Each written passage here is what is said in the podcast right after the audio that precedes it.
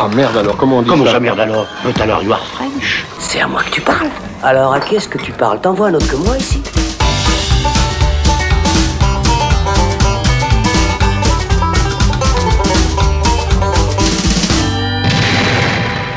Salut, c'est Thibaut et on se retrouve dans le Saloon pour parler du nouveau film d'Albert Dupontel qui porte le doux titre d'Adieu les cons et qui est en salle depuis le 21 octobre. Après la consécration de son précédent film, le drame historique Au revoir là-haut, qui aura récolté notamment les Césars de la meilleure réalisation et de la meilleure adaptation, Dupontel est de retour avec une nouvelle comédie noire qui, comme son titre l'indique, entend désinguer les absurdités du monde moderne. Et finalement, est-ce que ce n'est pas exactement ce dont on a besoin en ce moment? Dans tous les cas, on va en discuter avec mes petits camarades ici présents. Alexandre Caporal, salut Alex. Bonjour Thibaut. Et Florian Pouplin, salut Florian. Salut Thomas. Voilà, c'est- ça commence bien. hein mais, mais finalement, c'est thématique, ça va très bien. Alors, si vous êtes prêts à envoyer bouler tous les débiles du monde, adieu les cons dans le saloon, c'est parti. Bonjour mes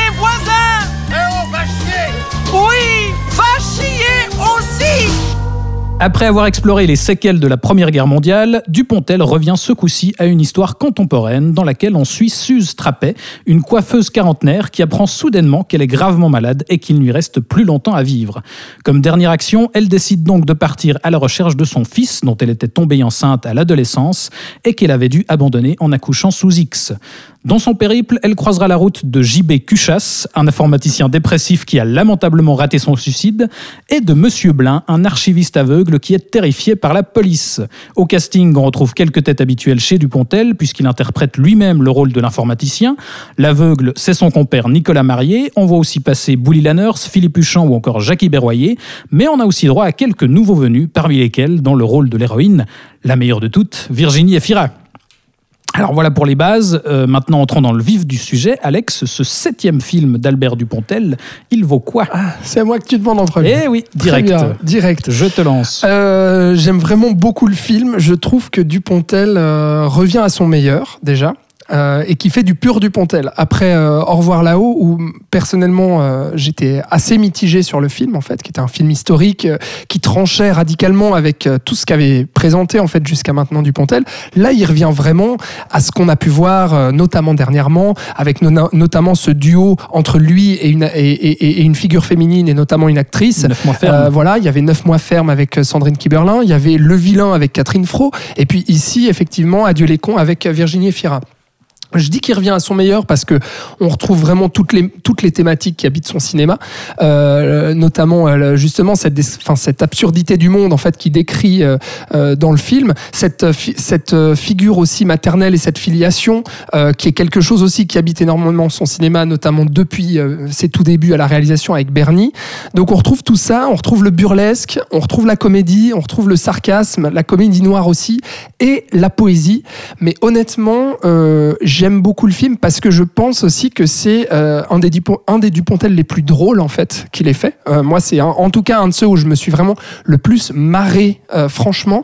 Et puis un des plus tendres et un des plus émouvants aussi, euh, où vraiment il atteint euh, potentiellement justement une, une forme de sagesse aussi, où on avait l'habitude, notamment avec euh, Bernie, le créateur, et puis Enfermé dehors, qui sont ses trois premiers films euh, dans les années fin des années 90, début 2000, où là il y a cet aspect complètement fou et déjanté. Très cartoonesque. Absolument, qui part dans tous les sens aussi, très inspiré de, de- de Terry Gilliam. On aura l'occasion de reparler de ça, Évidemment. je pense, parce que dans ce film-là, euh, d'autant plus. Mais, mais là, je trouve que, euh, oui, il perd peut-être en folie, mais ce qui gagne, en fait, euh, en tendresse et en émotion, et notamment envers ses personnages, où il y a peut-être un peu moins de cruauté, comme on pouvait l'avoir dans Bernie, qui est un film cruel par excellence, et là, beaucoup plus de douceur, en fait, et, et de mélancolie aussi. Et, et pour tout ça, euh, ouais, c'est un film qui m'a vraiment, vraiment séduit. Un petit avis succinct, Florian. Est-ce que tu partages l'enthousiasme d'Alex? Alors, en, en partie, oui. Moi, c'est un film que j'ai beaucoup aimé euh, d'un point de vue un peu nostalgique, en fait, parce que j'ai, entre guillemets, grandi avec les films de Dupontel. C'est-à-dire que j'ai suivi du, Dupontel un peu depuis Bernie. Euh, et j'ai vraiment, là aussi, retrouvé donc, ce qui faisait que je l'aimais beaucoup, donc la poésie surtout. Et euh, bah, encore une fois le côté un peu burlesque et puis ch- ch- ch- chaplinesque. Euh, et je trouve qu'il réussit mieux en tout cas que dans les deux films qui ont été cités avant, c'est-à-dire Neuf mois ferme et dans et Le Vilain. Je trouve que là il, se perdait un peu dans son style. Là je trouve que peut-être le fait d'avoir fait Au revoir là, là-haut et de s'être écarté Ouais. de son genre habituel euh, l'a fait revenir encore plus fort dans ce qui faisait sa force. En Je suis d'accord. Euh, moi, j'aurais.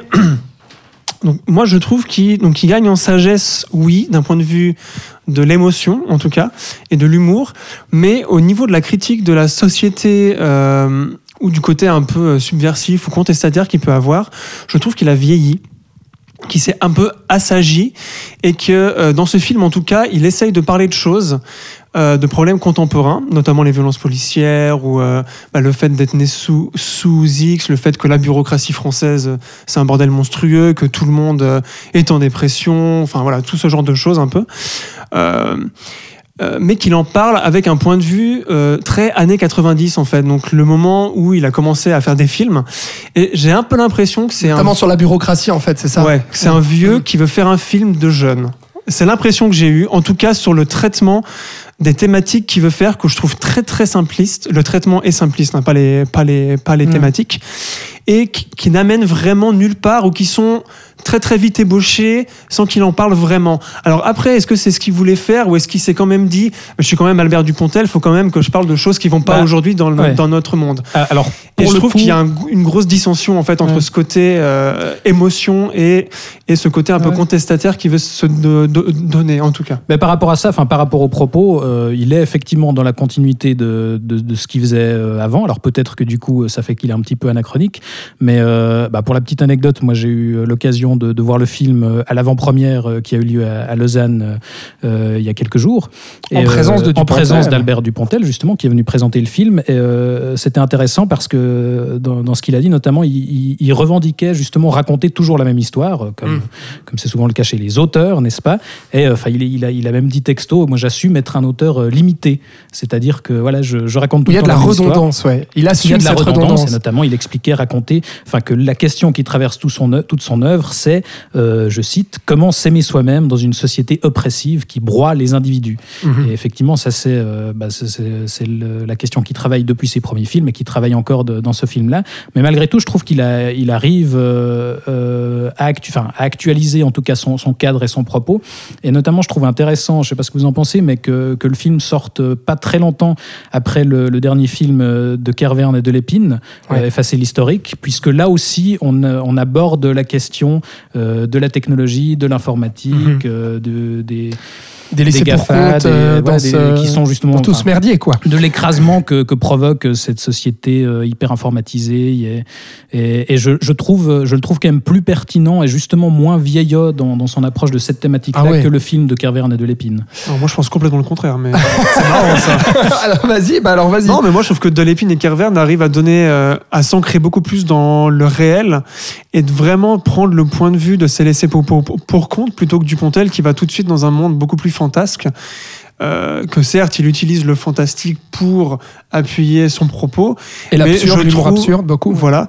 Mais je trouve ça beaucoup plus naïf en fait et beaucoup moins. euh, Mais- Enfin, je- je- Il y a plus de candeur, ça c'est sûr, et Voilà, de poésie. c'est- Ouais, mais, mais en même temps, Mais je trouve que ça de, dessert ce- de ce mesure, propos-là. je trouve, enfin, de, le- à travers le personnage de Dupontel, qui est justement un informaticien qui peut pirater absolument tout et n'importe quoi. Enfin, il y a, il y a- il y a pas, euh, je, je- comme je trouve, comme dans le film de, de Kervern et de Lépine, cet aspect où là, là, là, l'informatique, la technologie, c'est le mal, et puis euh, voilà, ce- cette position un petit peu de, de vieux, quoi. Bah, là aussi C'est où il y a. non, mais je suis, je suis assez d'accord. C'est vrai que c'est un reproche qu'on a pu se faire euh, hors micro, notamment Absolument. euh, du film de Carverne et de Lépine, dont on a, dont on a euh, pas, pas, pas parlé en fait dans le saloon.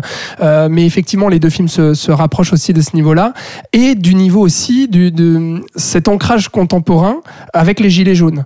Euh, alors, dans, avec Carverne et Delépine, on le dit clairement, on Oui, dit que les personnages frontal. sont des gilets Mm. jaunes, mais je pense aussi que, notamment, le moment où se rencontre le personnage de Virginie Efira et le personnage de Dupontel et sur un rond-point, Oui. c'est pas, ah, c'est pas anecdotique. Mais c'est plus subtil là pour le C'est- coup, je et- trouve. effectivement, Parce qu'il y a un sens pour le qu'il soit sur ce rond-point là. Ouais, tout à fait, tout à fait. Et, et- mais donc il y a cet ancrage contemporain là, où l'autre chose aussi dont il nous parle, et moi qui m'a qui m'a énormément euh, ému aussi, c'est cette scène magnifique. Je pense qu'il faut il faut en parler avec euh, Ni- entre Nicolas Marié et Virginie Oui, Efira. dans la voiture. Voilà, Mm. donc Nicolas Marié joue un aveugle donc qui, euh, qui travaille de- dans les archives euh, d'une immense bureaucratie, n'est-ce pas? Un immense bureau, et puis qui, qui donc se retrouve embarqué dans cette folle aventure avec Dupontel et Efira, et puis il se retrouve à un moment donné en tant que passager dans la voiture qu'Efira conduit, et en fait, euh, Efira passe dans les rues euh, de la ville, bah de, on est dans Paris, non? Euh, Oui. Attends, Oui, je crois. j'ai un doute maintenant. Oui, donc euh, je crois qu'on est dans un quartier parisien. Et puis, euh, en fait, euh, le- l'aveugle demande au personnage d'Efira Ah ouais, puis ici, il y avait le boucher, ici, il y avait le boulanger. Il la guide ici, dans, il y avait dans les le rues bar. qu'il connaît. Il faut aller ici, il faut aller à droite. Oh, est-ce qu'il y a encore cet endroit-là? Et en fait, cette scène est magnifique parce qu'en termes de mise en scène, euh, Dupontel superpose en fait deux plans où on voit, en fait, on a le, le plan fixe sur le visage de cet aveugle qui s'émerveille et qui sourit. Et euh, en toile de fond, on a en fait euh, tous ces, tout- toutes ces Le bâtisses reflet dans le qui passent. pare-brise, Le fait, reflet dans le de la pare-brise.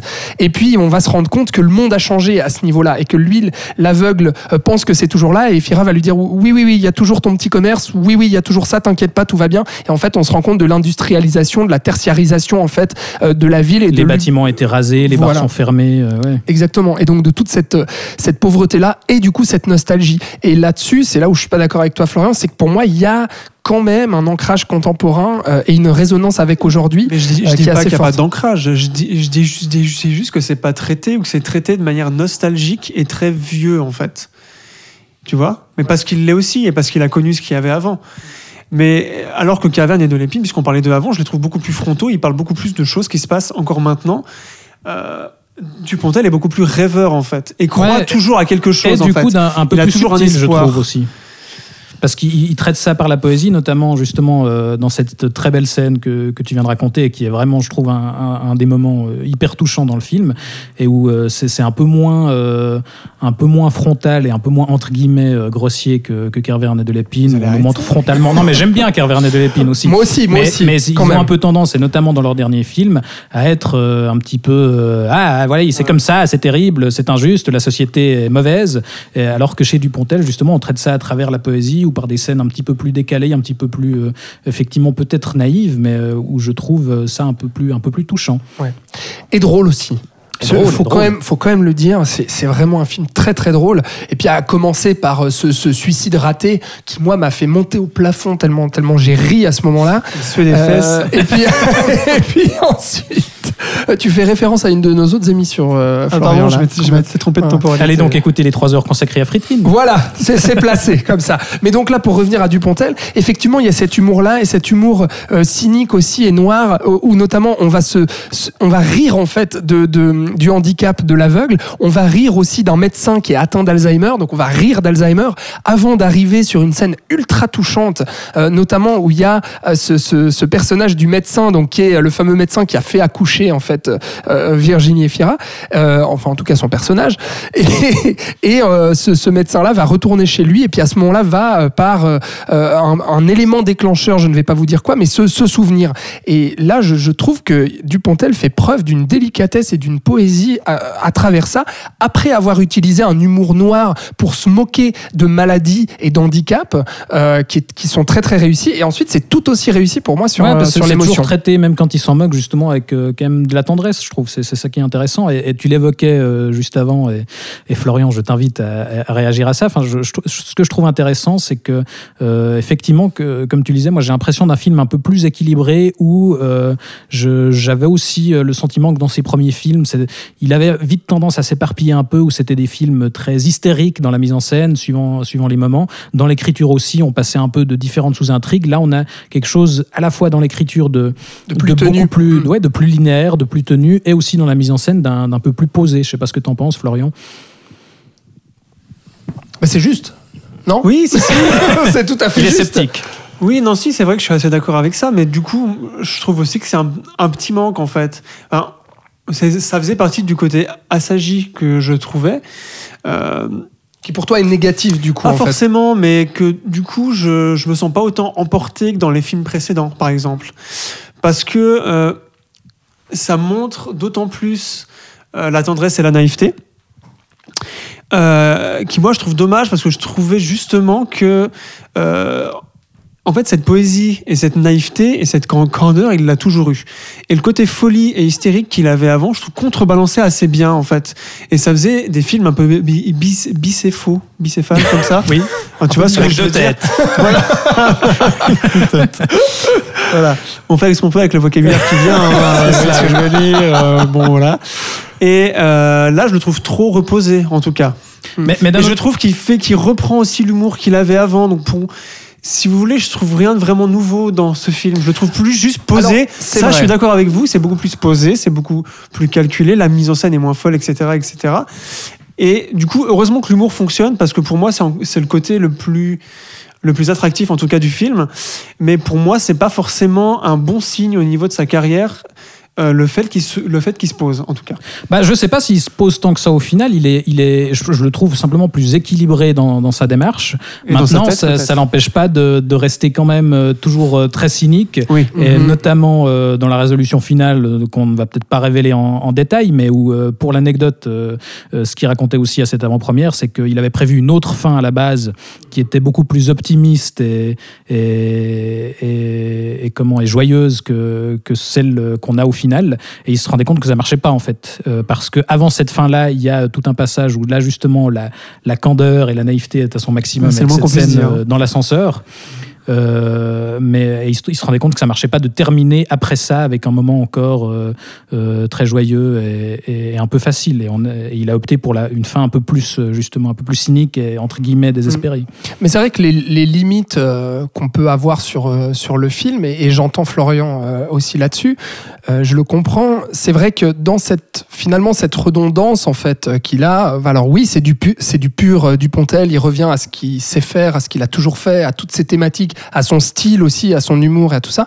C'est vrai que la limite qu'on peut donner à ce film-là, euh, contrairement à, à Au revoir là-haut, c'est que finalement, il n'y a pas beaucoup de surprises en fait. C'est un très bon Dupontel, mais euh, effectivement, on, on peut se poser cette question-là. C'est est-ce que justement, euh, ouais, on n'attendrait pas peut-être un peu plus de, euh, bah de, ouais, de surprise, quoi. tout Surtout, simplement. surtout après le film précédent, donc au revoir là- là-haut où il prenait une direction complètement mal. différente. ouais. Euh, on aurait pu s'attendre. Qui était à moitié euh, réussi, mais qui au moins avait cette audace. Euh, Oui, mais qui était quand même assez bien foutu, même s'il a beaucoup de défauts, euh, qui avait au moins l'aud- l'audace d'essayer autre chose. Là, c'est vrai qu'il y a aussi ce côté ouais. un peu dé- déception que Dupontel, ben, après ça, mais peut-être que c'est un truc qui l'a énormément fatigué, parce que c'est aussi un film historique, beaucoup de costumes, beaucoup de recherches, j'imagine. gros budget. Gros aussi. budget, enfin voilà, mais il a eu le succès qu'il a, enfin tu vois, Bien aussi. sûr. Euh, qu'il revienne à ça, peut-être que c'est une manière pour lui de se reposer après ça. Mais Ouais. du coup, je trouve, je trouve que ça se ressent et qu'il. Et Enfin, voilà. Pour moi, pour moi, là, il y a un stop au niveau de sa filmographie. Mm. Euh, alors que même s'il faisait toujours la même histoire avant, il y avait quelque chose qui se passait, en tout cas. Il y avait des choses qu'il essayait de faire. Là, pour moi, c'est un film qu'il a déjà fait, mais à beaucoup trop de niveaux, en fait. Mais en Même temps, même voilà, est en- bien, hein, en, tu tentant de, de se renouveler sur pas mal de points, parce que une chose aussi à noter et, et qui est pas évidente au premier regard, c'est que c'est un film qui a été tourné euh, principalement en studio. Il disait Mhm. que la moitié du film était euh, tourné euh, su- en studio, euh, en une grande partie sur fond vert. Il disait il y a, il y a plus d'effets spéciaux dans ce film-là que dans Au revoir là-haut, justement, ce qui est pas forcément évident au premier regard. Donc là, il y a, voilà, il y a, il y a quand même peut-être une, une évolution dans sa façon de faire et aussi, ben, parlons du, du casting, où là aussi il se renouvelle quand, quand même un petit peu, puisque comme je l'ai dit, euh, il y, a, il y a son équipe habituelle de vrais trognes qui Ah fait ouais. aussi la, la grosse qualité de son cinéma. Nicolas Marie en aveugle, il est il est super. formidable. Enfin, la, la grosse qualité de son cinéma, c'est quand même qui conduit. qui- c'est son casting Et et, qui et monte sa direction d'acteur. Ouais. On a euh, marié Bouli Lanners qui fait une petite apparition Ouais. au début et qui, est- qui est assez drôle aussi. Moi, je, je suis un fan absolu de Jackie Berroyer. C'est lui Oui, qui, qui uh-huh. interprète euh, ce- cet ancien euh, médecin Il fait tellement bien. Il est tellement et touchant. qui est à la fois Ah ouais. hilarant et hyper Uh-huh. touchant, je trouve. Et on a ces nouveaux, ces nouveaux venus. Enfin, Virginie Efira, elle est absolument qui s'intègre parfaite parfaitement dans cet Il univers. ouais. macho. Oui, c'est ça, parce qu'il y, a- apparition. il y a aussi Ouais. euh, la nouvelle génération d'acteurs qu'on qu'on voit dans ce film, il s'y intéresse. Il y avait déjà euh, Kian Kojandi dans, dans son précédent, sauf erreur. Ouais. Là on aussi, une le petite revoit à apparition. nouveau. Et là, effectivement, on a Oui, le, duo du, du Palmacho, donc il s'intéresse aussi à la nouvelle génération. Mhm. Et donc, je pense qu'il y a quand même cette envie de, de se renouveler un petit peu. Ouais. Et puis Efira, elle est, elle, est, elle est vraiment émouvante aussi euh, dans, dans ce personnage de, de cette mère qui va, euh, bah, qui apprend justement qu'elle a, qu'elle a un cancer et puis qui va essayer de rechercher son enfant sous X, euh, qui, revient en fait euh, finalement euh, au, au début de sa vie quelque part, qui renoue avec avec quelque chose qu'elle avait qu'elle avait renié en fait jusque là. Enfin c'est c'est hyper beau cette cette trajectoire en fait de, de personnage justement sur sur la fin euh, et puis avec ce, ce, ce personnage aussi d'Albert Dupontel qui lui aussi euh, incarne à merveille forcément ce, ce gaillard un peu paumé qui se fait aussi remplacer par, euh, par la jeune Ouais, qui- génération. Qui, rappelle un petit peu son rôle justement de, de revoir là-haut, qui, est- qui est Mhm. moins euh, Ouais. hystérique et moins taré que, que, que les premiers rôles qu'il a pu faire. Et effectivement, je trouve intéressant par rapport au personnage de, de Virginie Efira, où, où il évite quand même une certaine facilité par rapport à cette recherche du fils, où on se dit, voilà, est-ce qu'elle va aller le rencontrer euh, directement? Et je trouve qu'il arrive à être assez intelligent euh, à ce niveau-là. Puisqu'on- Ouais, tu veux rajouter quelque chose, Flo? Oui, je voulais juste te dire que malgré toutes les critiques que je dis du film, je trouve que en ces temps d'incertitude, je trouve que c'est un très bon remède euh, parce, que, parce que mine de rien, il est très très pos- positif malgré tout. Malgré Et- le final, oui, c'est vrai. Voilà, que- malgré le final et malgré le côté cynique dont on a parlé, Ouais. euh, la Condor en- encore en- encore une fois donne un souffle quand même assez euh, qui fait du bien dans tout ce qu'on a vu un peu ces derniers mois. Euh, je trouve que Dupontel c'est encore faire du bien et je crois que c'est pour moi la principale qualité du Mhm. film. Ouais, Parce comme- qu'on rit, vois. on s'évade, Voilà. on pleure. On... C'est ça, comme tu vois ces trois bras cassés s'émerveille qui, qui, surtout. voilà, qui, qui Ouais. traversent les rues et qui essayent d'avancer tant bien que mal. Enfin, il y a quelque chose quand même d'assez touchant. Et lui aussi le dit d'ailleurs euh, en interview, il faut pas prendre peur avec euh, ce, ce titre un peu provoque, tu vois, qui pourrait faire ah voilà c'est le pamphlet euh, de Dupontel hyper hyper vénère et tout. En fait, le film est beaucoup plus beaucoup plus léger que que laisse présager son titre en fait. Et il y a Terry Gilliam qui joue dedans. Ah, J'allais le dire. Parce que ça, on il fallait pas en parlé de ça. hein. J'avais peur qu'on Bah, finisse sans en peut-être là-dessus, parler. effectivement. Enfin, Terry Gilliam, bah, bah, parle-en, Florian. C'est- Enfin, c'est une, une de ses références depuis, euh, depuis Oui, ses depuis débuts. un et- bail. Et puis bah, là, il fait une petite apparition en tant que vendeur d'armes sur Internet. Donc évidemment, vu que Gilliam est américain, le seul américain des Monty Python, euh, il joue son rôle à fond avec un accent absolument incroyable et une vidéo complètement kitsch euh, avec des inserts et des fonds verts absolument horribles. Mais euh, c'est aussi une sorte de consécration parce que c'est vrai qu'avoir Gilliam dans son film, je pense qu'ils se connaissent depuis un bail. Bah, il apparaissait déjà dans, dans, sept mois fer- dans 9 mois ferme. Ah bah alors je Il jouait, il jouait le tueur en série qui, qui devenait fan d'Albert Dupontel et qui témoignait Ah ouais, putain, je me souviens plus à la télévision. Ah ouais, Et, en fait, lui et Terry Jones, à qui Adieu les cons Voilà. dédié d'ailleurs, Oui. apparaissaient déjà dans, dans Enfermé dehors aussi. Ah bah donc une, une Oui, longue Terry jouait un, bé- un bébé quand même. Et puis dans le créateur, Oui. Terry Jones jouait, euh, jouait le Dieu, dieu, en fait. vrai. Mais c'est apparemment Donc, depuis le créateur justement que les Monty Python ont, ont- ont validé un peu du Pontel et puis on dit ah ouais, tu- on sent l'inspiration euh, qu'on t'a qu'on t'a donnée et puis tu, tu nous rends euh, euh, voilà Fier. brillamment brillamment hommage et puis euh, à ce moment-là apparemment au, au créateur euh, Terry Gilliam avait dit à Dupontel dis donc faudrait que tu m'expliques certains films euh, certaines scènes comment tu les as tournées parce que c'est brillant euh, ce que ce que tu ce que tu réalises quoi. Et donc euh, c'est vrai que ça fait depuis ce film là donc ça fait 20 ans maintenant que Dupontel et Gilliam ont, cette relation entre eux. Et là c'est pas anodin que Gilliam revienne sur ce film là parce qu'on pense forcément à Brasil euh, avec justement tout ce propos sur l'absurdité du monde et sur la bureaucratie et sur l'administration et, et sur ces personnages paumés, ce couple en fait qui va, qui va chercher à s'extirper en fait de ce, de ce monde euh, absurde et puis et, et méchant Juste. et injuste. Voilà, donc vous l'aurez compris, euh, bah, c'est un film qui fait du bien, Adieu les cons, euh, malgré les, les petites réserves qu'on peut avoir. on vous recommande très fortement d'aller le voir en salle, parce que c'est un peu, voilà, c'est le genre d'histoire dont on a besoin en ce moment. Et une bonne comédie française aussi. Voilà. Une bonne comédie française avec de la mise en scène aussi, voilà, c'est suffisamment rare pour être, pour être relevé. Donc allez le voir. On se retrouve pour un prochain épisode. D'ici là, vous pouvez nous réécouter sur les plateformes habituelles, Spotify, YouTube, SoundCloud et Apple Podcast. N'hésitez pas à nous dire en commentaire ce que vous avez pensé de cet épisode, du film quand vous l'aurez vu. Merci de nous avoir écoutés. À bientôt. Ciao, ciao.